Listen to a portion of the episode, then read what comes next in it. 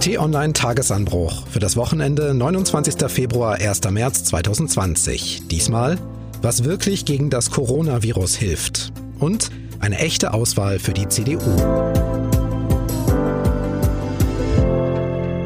Willkommen im Wochenende Podcastzeit. Mein Name ist Marc Krüger und wir wollen uns in den nächsten Minuten Zeit nehmen für wichtige Themen aus der Woche mit Analyse, Hintergrund und am Ende noch einem kurzen Ausblick auf die nächsten Tage.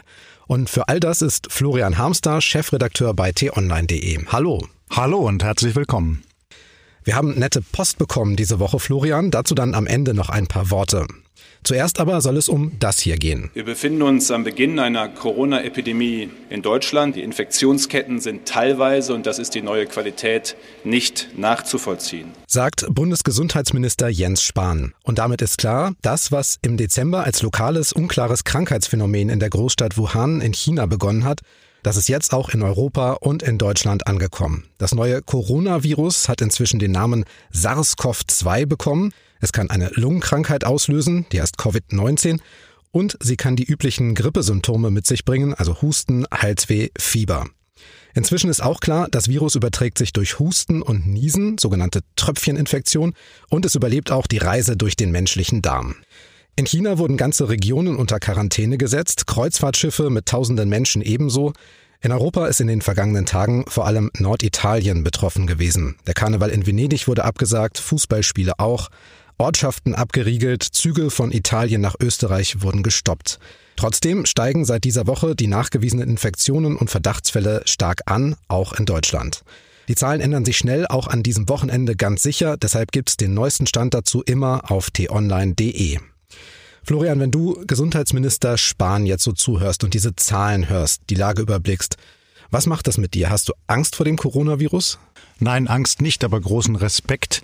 Und zwar nicht nur vor diesem Virus, sondern auch vor der Haltung und der Arbeit des Gesundheitsministers. Ich finde es sehr gut, habe das ja auch geschrieben, dass er so klar das Risiko benannt hat mhm. und eben nicht die Gefahr herunterspielt. Information ist wichtig. Zur Information gehört auch immer so ein bisschen Einordnung. Das wollen wir machen. Da wird häufig der Vergleich zur saisonalen Grippe gezogen. Und da muss man zumindest für Deutschland sagen, dass diese in Anführungsstrichen normale Grippe in dieser Saison bisher noch verbreiteter ist als das Coronavirus. Stand jetzt haben sich seit Beginn der Grippesaison im Herbst knapp 100.000 Menschen infiziert. Die Dunkelziffer soll deutlich höher liegen. Rund 17.000 sind im Krankenhaus gelandet. 161 Menschen sind daran gestorben. Und da heißt es, die meisten waren älter als 60 und hatten Vorerkrankungen. Also halten wir mal fest, es sterben sehr viele Menschen jedes Jahr an der saisonalen Grippe. Die steht aber seltener im Fokus als das jetzt. Was ist der Unterschied? Ja, der Unterschied ist vor allem, dass etwas hinzukommt, nämlich ein weiterer Erreger, der die Situation noch prekärer macht. Ja, wir haben gegenwärtig die Grippesaison. Es ist draußen kalt, es ist nass. Das Immunsystem vieler Menschen ist nicht ganz so stark wie vielleicht im Sommer. Und nun kommt auch noch eine sich sehr schnell global verbreitende zusätzliche Krankheit dazu von der man noch nicht genau weiß, wie man sie behandeln kann, wie man sie eindämmen kann und wie man auch möglicherweise mal einen Impfstoff entwickeln kann. Das ist die besondere Qualität. Trotzdem gibt's ja immer wieder neue Erkrankungen, die erstmal ordentlich Aufsehen erregen. Erinnerst du dich noch an EHEC? Ja, natürlich, das war auch eine große Aufregung nicht nur der schieren Krankheit wegen, sondern eben auch der großen Unsicherheit wegen, weil mhm. man nicht genau wusste, wo es herkommt, wie man es bekommen kann und wie gefährlich es dann wirklich ist. 2011 war das damals ein Kolibakterium, das plötzlich vor allem in Norddeutschland aufgetaucht ist und da standen Gurken aus Spanien im Verdacht, der Träger zu sein. Da gab es dann im Supermarkt ganz viele Gurken für 5 Cent oder kostenlos, auch wenn sie gar nicht aus Spanien kamen. Letztlich waren es aber Sprossen aus Ägypten, die dieses Kolibakterium transportiert hatten. Weiteres Beispiel die SARS-Epidemie 2002, die Vogelgrippe ab 2004, da kann ich mich auch noch ganz gut dran erinnern. Heißt, es gibt ja immer wieder neue Krankheiten durch Viren und Bakterien. Ja, und an all diesen Krankheiten sehen wir ein Phänomen, nämlich die sehr schnelle globale Verbreitung. Und das hat etwas mit unserer globalisierten Welt zu tun. Mhm dass eben die meisten Länder mittlerweile verbunden sind durch rege Verkehrsströme, durch Warenströme, Insbesondere was China anbelangt. China wird ja auch die Werkbank der Welt genannt, der wichtigste Produktionsstandort. Und sehr viele europäische Länder haben eben Verbindungen dorthin. Und China expandiert ja auch sehr stark. Wir haben hier im Podcast auch schon über die große Seidenstraße gesprochen. Das heißt, viele Menschen haben mit diesem Land zu tun und entsprechend verbreitet sich dann so ein Erreger eben auch sehr schnell, unkontrollierbar. Wir haben ja jetzt die Studie gelesen, dass Wissenschaftler sagen, wahrscheinlich sind zwei Drittel der Fälle noch gar nicht bekannt geworden. Mhm. Also dass Menschen den Erreger in sich tragen oder die Krankheit haben, aber das noch gar nicht klar ist. Da mag man sich fragen, was kann jeder tun, um sich zu schützen? Und da gibt's überall gerade Händewaschanleitungen, aber auch der Handel reagiert. Es gibt Regale mit Desinfektion, manche Regale davon sind schon leer, Mundschutz und so weiter. Und tatsächlich rät aber der Gesundheitsminister und raten auch die Behörden als Schutz eher zum, ich nenne es mal einmal eins der Vorbeugung, nämlich richtig Hände waschen tatsächlich, auch öfter als sonst in die Armbeuge niesen, in die eigene Armbeuge oder in ein Taschentuch, Abstand halten zu Kranken, bei Symptomen den Arzt anrufen und auch nicht zur Arbeit gehen, wenn man krank ist. Und da denke ich mir, das gilt ja eigentlich für alles und immer. Ja, natürlich. Und äh, es ist ja auch gut und richtig, solche Tipps jetzt nochmal prominent zu verbreiten. Aber man muss ganz klar sagen, das reicht nicht. Mhm. Die Politik muss mehr machen. Sie muss auch Unternehmen und Veranstaltern Entscheidungen abnehmen. Ich stehe auf dem Standpunkt, dass wir jetzt den Zustand erreicht haben, dass Großveranstaltungen in Deutschland großflächig abgesagt werden müssen. Mhm. Auch wenn damit ein wirtschaftlicher Schaden verbunden ist, wenn wir beispielsweise an Messen denken ja, oder an Fußballspiele. Aber das ist die richtige Maßnahme jetzt, um eben die massenhafte weitere Ausbreitung des Virus möglichst einzudämmen. Andere Länder haben das schon begriffen, gehen sehr konsequent vor, beispielsweise die Schweiz, die am Freitag Großveranstaltungen mit mehr als 1000 Menschen abgesagt hat. Ich denke, wir werden da in Deutschland auch noch hinkommen, wir müssen da hinkommen. Da kommen wir zu einem weiteren wichtigen Punkt. Medien haben ja eine anspruchsvolle Aufgabe in diesen Zeiten mal wieder. Wir müssen eben das transportieren, was ist, also die Fälle, die Reaktionen, die Aktionen von Politikern und von Ärzten, auch das, was getan wird, aber dabei ist eben auch die Aufgabe, keine Panik zu machen. Wie gelingt das am besten? Ja, indem wir eben möglichst nüchtern und präzise berichten, nicht spekulieren, auch nicht jedem Geschrei Raum geben, sondern möglichst das berichten, das schreiben, was wirklich zweifelsfrei feststeht und Hintergründe ausleuchten. Also beispielsweise die Forschung an einem möglichen Impfstoff, das, was wir wissen über die Verbreitung, das, was wir wissen, ähm, was man eben vorsorgen kann, etc. etc. So, also kühlen Kopf zu bewahren, umfangreich zu berichten, aber nicht alarmistisch. Ist halt die Frage, wenn dir ständig jemand sagt, reg dich nicht auf, dann regt dich vielleicht am Ende genau das auf. Ne? Das stimmt. Und man darf ja auch die Gefahren nicht runterkochen ja, und sagen, das ist jetzt alles harmlos. Das ist nicht harmlos. Das ist ein gefährlicher Erreger, der sich sehr schnell global verbreitet und der insbesondere Menschen mit etwas schwächerem Immunsystem, weil sie vielleicht Vorerkrankungen haben oder weil sie schon alt sind, eine tödliche Gefahr bereiten kann. Und deshalb muss man auch ganz klar sagen, man muss aufklären und man muss entschieden handeln. Deshalb sagte ich ja, finde ich es richtig, dass der Gesundheitsminister Spahn sich hinsetzt und sagt, wir sind am Beginn einer Epidemie und wir müssen die entsprechenden Entscheidungen treffen. Die müssen dann aber auch getroffen werden. Großveranstaltungen in Deutschland müssen jetzt abgesagt werden. Glaubst du, dass das kommt? Ja, ich glaube, dass das kommt. Also es liegt ja auf der Hand, wenn wir Forschern zuhören und fragen, was kann man denn tun, um diese Epidemie einzudämmen, dann ist das gegenwärtig die wichtigste Maßnahme. Dass man jene Veranstaltungen, an denen viele Menschen aus unterschiedlichen Bereichen, unterschiedlichen Kontexten einander nahe kommen, möglichst absagt. Wir haben über Gesundheit gesprochen und über Schutz und das gehört ganz sicher auch an Position 1 beim Thema Coronavirus. Aber es gibt ja auch weitere Auswirkungen. Es klang schon an. Abgeriegelte Städte, stillgelegte Fabriken in China, Löcher in den Produktionsketten, es gab schon die größte Mobilfunk- und Technikmesse in Barcelona, die abgesagt wurde. Das heißt also, die Wirtschaft fährt runter. Du hast es gesagt, gerade auch in China, die Werkbank der Welt. Der Dow Jones Aktienindex in den USA ist spürbar gefallen diese Woche, mehr als 10 Prozent. Der DAX ist am Freitag abgerauscht. Auch die Wirtschaft merkt also diese Auswirkungen. Ja, natürlich. Und man kann es ja mal auf Deutschland herunterbrechen. Die neuesten Zahlen einer Umfrage unter deutschen Unternehmen haben ergeben, dass 90 Prozent der deutschen Unternehmen jetzt schon mittelschwere oder schwere Auswirkungen durch die Krise erwarten auf ihr Geschäft. Und ein Land wie Deutschland, das de facto vom Export der Waren abhängig ist, wird davon besonders betroffen sein. Und das wird Folgen haben für die Unternehmen, für die Angestellten, für die gesamtwirtschaftliche Lage Und bisher haben wir uns ja in einem konjunkturellen Höhenflug befunden. Ja? Und äh, eigentlich sah die Lage für Deutschland sehr gut aus. Dieses Jahr wird anders sein. Davon können wir ausgehen. Und das werden wir merken in Deutschland. Über eine Sache würde ich auch gerne noch mit dir sprechen. Das Coronavirus ist ja zuerst in Asien nachgewiesen worden. Und als das Thema dann hier in Deutschland im Januar größer wurde, da haben asiatisch aussehende Menschen berichtet, dass sie gemieden wurden, dass sie vereinzelt auch angepöbelt wurden. Als das Virus dann in Italien gehäuft vorkam, waren es südländisch aussehende Menschen, auch wenn sie überhaupt gar nicht in Asien waren oder in Norditalien. Sollten wir auch darüber mal sprechen? Ja, natürlich, weil das natürlich schlimm ist. Ja, man kann ja nicht Menschen in Kollektivhaftung nehmen, nur weil sie asiatisch aussehen oder vielleicht italienisch aussehen. Dasselbe könnte mit uns Deutschen geschehen, wenn wir jetzt mal nach vorne schauen. Äh, absehbar wird die Epidemie in Deutschland in zwei, drei Wochen sich noch stärker verbreitet haben. Was ist denn dann? Alle Deutschen ne, bereiten uns dann Angst. Schwierig. Nein, das kann es nicht sein, sondern da gilt eben genau, was wir vorhin gesagt haben, kühlen Kopf bewahren, aufklären über die medizinischen Hintergründe und genau schauen, wo tritt das Virus auf und was kann man dagegen tun. Aber bitte kein medizinischer Rassismus. Also wir haben festgestellt, es wird ganz sicher weitere Infektionsfälle geben. Wahrscheinlich werden auch Veranstaltungen oder Messen abgesagt, verlegt. Schulen geschlossen, wie zum Beispiel in Japan und so weiter. Wir wollen keine Panik, sondern wir wollen Informationen, das haben wir auch festgestellt. Wie gelingt das am besten? Also, indem die Politik ihren Job macht und entschlossen handelt. Forscher sagen uns, der richtige Weg, um das Virus einzudämmen, ist, die Lage quasi wie ein Kaugummi auseinanderzuziehen. Also möglichst viel zu tun, damit das Virus sich nicht verbreiten kann. Also Großveranstaltungen absagen, die Öffentlichkeit informieren, in Kauf nehmen, dass das öffentliche Leben in Teilen beeinflusst wird oder sogar zum Erliegen kommt.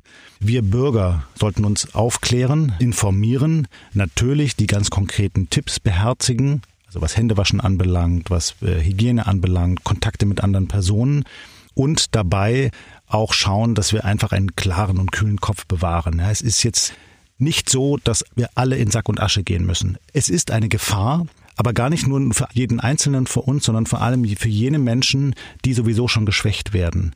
Und gesetzt den Fall, ich hätte jetzt das Virus und ich hätte Kontakt mit einem alten Menschen und ich würde ihn anstecken, dann wäre das schwierig. Und da habe ich eben auch als Bürger eine Mitverantwortung dafür zu sorgen, dass sowas nicht passiert. Deshalb haben wir alle gemeinsam jetzt eine kollektive Verantwortung, das Virus einzudämmen, indem wir uns entsprechend verhalten.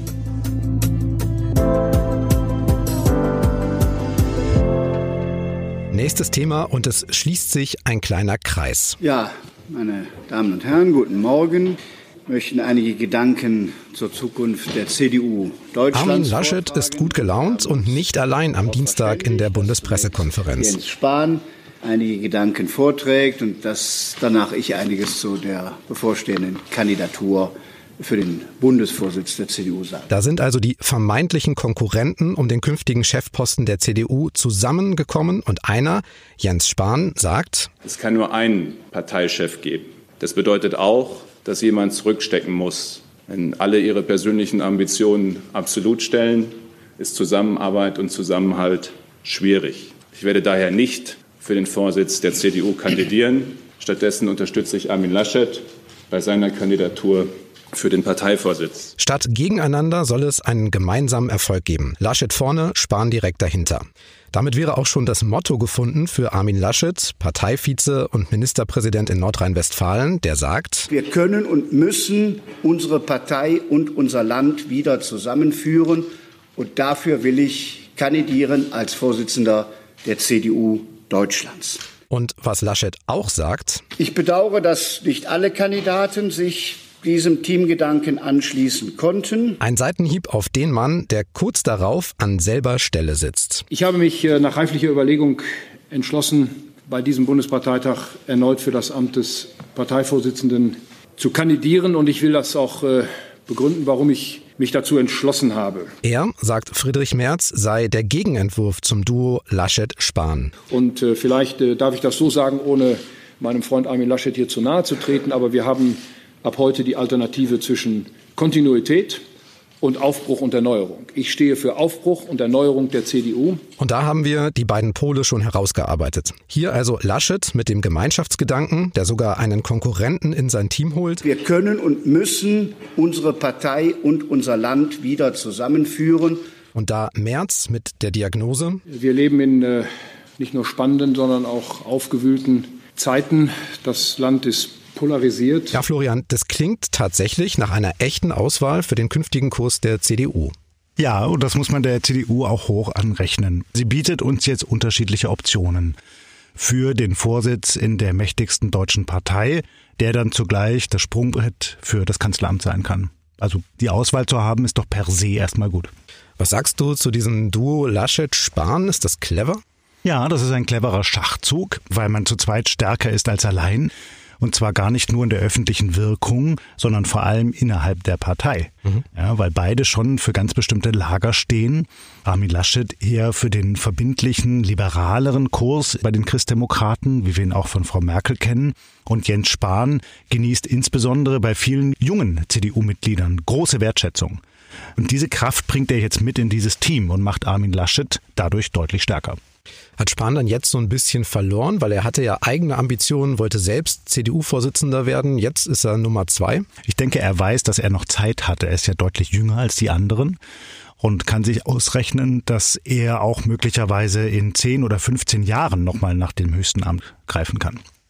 Trotzdem, diese Teamlösung mit Laschet und Spahn, die kann doch einem wie Friedrich Merz überhaupt nicht gepasst haben. Darauf angesprochen hat er sogar einen Satz gesagt, von dem ich glaube, dass er ihm wahrscheinlich noch öfter mal vorgespielt werden wird, nämlich Ich sag mal, im, im richtigen Leben würde man vielleicht von einer Kartellbildung äh, zur Schwächung des Wettbewerbs sprechen, nicht? Aber äh, das ist völlig in Ordnung und äh, legitim, äh, dass äh, die beiden das machen. Kartellbildung, der Mann kommt aus der Wirtschaft. Ja, also der kann formulieren, der neigt auch dazu, äh, überspitzt zu formulieren, gelegentlich auch wirklich verletzend. Aber wir sollten auf dem Boden bleiben. Der Friedrich Merz ist in einem Wahlkampf. Er möchte klare Kante zeigen, Profil zeigen. Er weiß, dass er mit solchen Sprüchen ankommt. Und solange er jetzt nicht alles Porzellan zerschlägt oder sich antidemokratisch verhält, ist sowas legitim. Ja, solche Sprüche, das kann er schon machen. Weißt du, wir können die ganze Szenerie ja mal mit dem Fußball vergleichen. Stell dir ein Fußballfeld vor mhm. und da spielt seit vielen Jahren die Merkel-Mannschaft und hat einigermaßen das Spiel im Griff. Mal verliert sie, mal gewinnt sie, aber in der Regel läuft's ganz gut. So, und die Kapitänin wird jetzt absehbar abtreten und äh, alles justiert sich neu. Und jetzt kommt auf einmal von außen einer, der sich für den größten Superstar-Stürmer hält und rennt auf das Spielfeld und sagt so, ab jetzt schieße ich hier die Tore. So, und was macht dann die Mannschaft, die sich bislang so an den Status quo gewöhnt hat? Die ruckelt sich ein bisschen zurecht, sie ist erstmal unsicher und dann bilden sich neue Allianzen in so einem Team. Ja, und dann bildet man eine Mauer gegen den, der von außen reinstürmt. So können wir uns ein bisschen das Team Laschet-Spahn vorstellen. So, und dann ist die Frage, äh, wer kann sich am Ende durchsetzen und bekommt die Kapitänsbinde?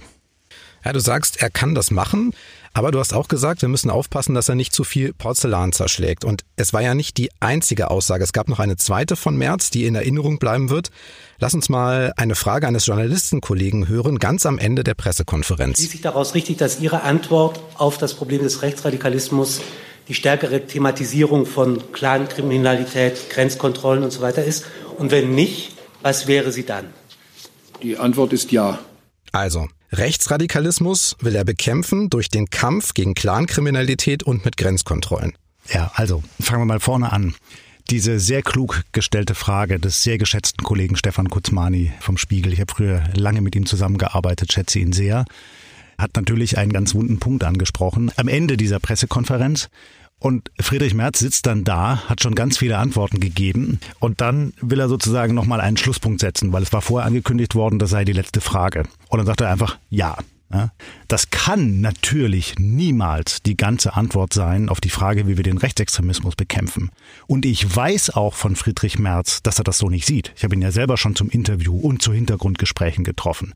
Und er kann sehr wohl sehr klar erklären, wie die Sicherheitsbehörden seiner Ansicht nach vorgehen müssen, um Extremismus zu bekämpfen. Und er hat es hinterher ja auch nochmal klargestellt. Aber er neigt eben dazu, häufig impulsiv aufzutreten und dann auch mal einen Punch zu machen ja, und auch mal zu provozieren.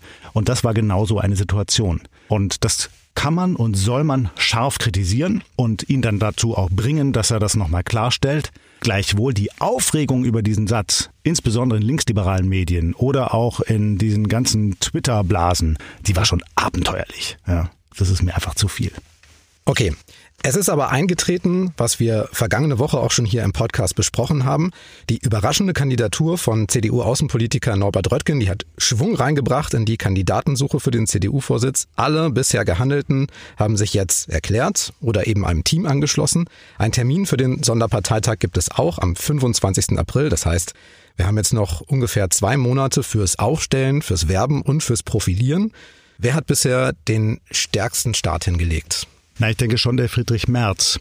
Zumindest gelingt es ihm, wenn wir den Umfragen glauben dürfen, sowohl aus der CDU wie auch bundesweit, die meisten Menschen für sich und seine Positionen zu begeistern. Und damit ist dann auch klar, ich spiele hier auf Sieg und nicht auf Platz. Norbert Röttgen ist ein Überraschungskandidat. Er vermag klug zu argumentieren, hat allerdings keine starken Hausmachttruppen innerhalb der CDU. Und bei Armin Laschet und Jens Spahn müssen wir mal schauen, wie sich das jetzt weiterentwickelt. Ich höre und ich ahne auch, dass die sehr starke Unterstützung gerade bekommen, auch aus dem Kanzleramt. Mhm. Angela Merkel hat kein Interesse daran, dass ihr großer Rivale Friedrich Merz ihren Job übernimmt und dann möglicherweise eine konterkarierende Politik macht zu ihrer Politik, vielleicht auch manche Entscheidungen zurückdreht. Deshalb höre ich, dass sie sich stark hinter den Kulissen einsetzt für dieses Duo Laschet-Spahn, die ja eher, ich sage jetzt mal nicht für eine nahtlose Fortsetzung ihrer Politik, aber doch für eine Kontinuität stehen. Interessant war ja auch, dass die Kandidaten, die sich diese Woche erklärt haben, eigentlich mit fast keiner Silbe den Kandidaten, der sich letzte Woche überraschend erklärt hat, erwähnt haben. Norbert Reutgen spielte eigentlich überhaupt gar keine Rolle, selbst wenn sie auf ihn angesprochen wurden. Ja, weil das eben so überraschend gewesen ist und sie ihn, glaube ich, in Teilen da auch nicht ernst genug nehmen, weil er eben nicht die starke Hausmacht von einigen Landesverbänden hinter sich hat könnte sich vielleicht noch rächen, weil so Parteitage auch ihre eigenen Dynamiken haben und er ist ein guter Redner. Er vermag dann schon Leute hinter sich zu bringen und wir dürfen nicht vergessen, ein großes Manko bei allen Kandidaten und bei dieser Debatte ist, da sind keine Frauen dabei. Mhm. Und ich höre aus der CDU, dass das insbesondere vielen weiblichen CDU-Mitgliedern überhaupt nicht gefällt. Zum Schluss noch eine Aussage von Jens Spahn, die ich sehr interessant fand. Äh, wir befinden uns als CDU, als Christlich-Demokratische Union in der größten Krise unserer Geschichte. Eine Krise des Vertrauens, des Zusammenhalts und der Zuversicht. Ja, das passt nämlich eigentlich nicht so ganz zum Versöhnerbild seines Kandidaten Armin Laschet. Und wir müssen auch sagen, die CDU hatte viele Krisen, werden die. Die Flick-Affäre, die Parteispendenaffäre, es gab schwarze Kassen. Ist das jetzt gerade wirklich die größte Krise, die die CDU hat? Also wenn wir mal nur auf das Geschehen und die Handlungen in der Partei schauen, dann glaube ich das nicht. Dann war bestimmt die Parteispendenaffäre mindestens eine genauso große Krise. Wenn wir aber mal auf die Verankerung der christlich-demokratischen Union in der Bevölkerung schauen, dann kann man schon sagen, dass die Krise sehr groß ist. Denn was gegenwärtig geschieht, ist, dass diese Partei, die sich als Volkspartei versteht, in vielen Teilen des Landes die Bürgerinnen und Bürger nicht mehr erreicht. Sie ist abgekoppelt von der Entwicklung, von der Realität. Das hat etwas mit den Protagonisten zu tun, die an der Spitze stehen. Das hat etwas mit dem Programm zu tun, mit der Kommunikation. Und das ist schon gefährlich für so eine Partei. Und da ist die Gefahr groß, dass der CDU dasselbe widerfährt wie der SPD, dass sie abgekoppelt wird von Entwicklungen, dass sie zurückfällt, sowohl in den Umfragen wie auch in den Wahlergebnissen und dass sie irgendwann ein riesengroßes Nachwuchsproblem bekommt, weil einfach nur noch wenige Menschen sich das antun wollen, sich in so einer Partei zu engagieren. Irgendwie gibt's ja momentan ein großes Thema nach dem anderen. Wie sieht das im Kalender für die nächsten Tage aus, Florian? Was ist absehbar? Natürlich werden wir weiter intensiv über das Coronavirus berichten, die weitere Ausbreitung, die Gegenmaßnahmen. Aber es sind auch noch andere wichtige Themen, die anstehen. Zum Beispiel am Montag beginnt die erste Phase der Verhandlungen zwischen Großbritannien und der Europäischen Union über das künftige Verhältnis. Dienstagnacht haben wir den Super Tuesday in Amerika, wo viele Bundesstaaten wählen und eine Vorentscheidung über den demokratischen Präsidentschaftsbewerber getroffen werden könnte. Am Mittwoch stellt die EU-Kommissionschefin Ursula von der Leyen ihr neues Klimaschutzgesetz vor. Und wir werden möglicherweise nochmal eine Ministerpräsidentenwahl in Thüringen sehen, ob das mal klappt.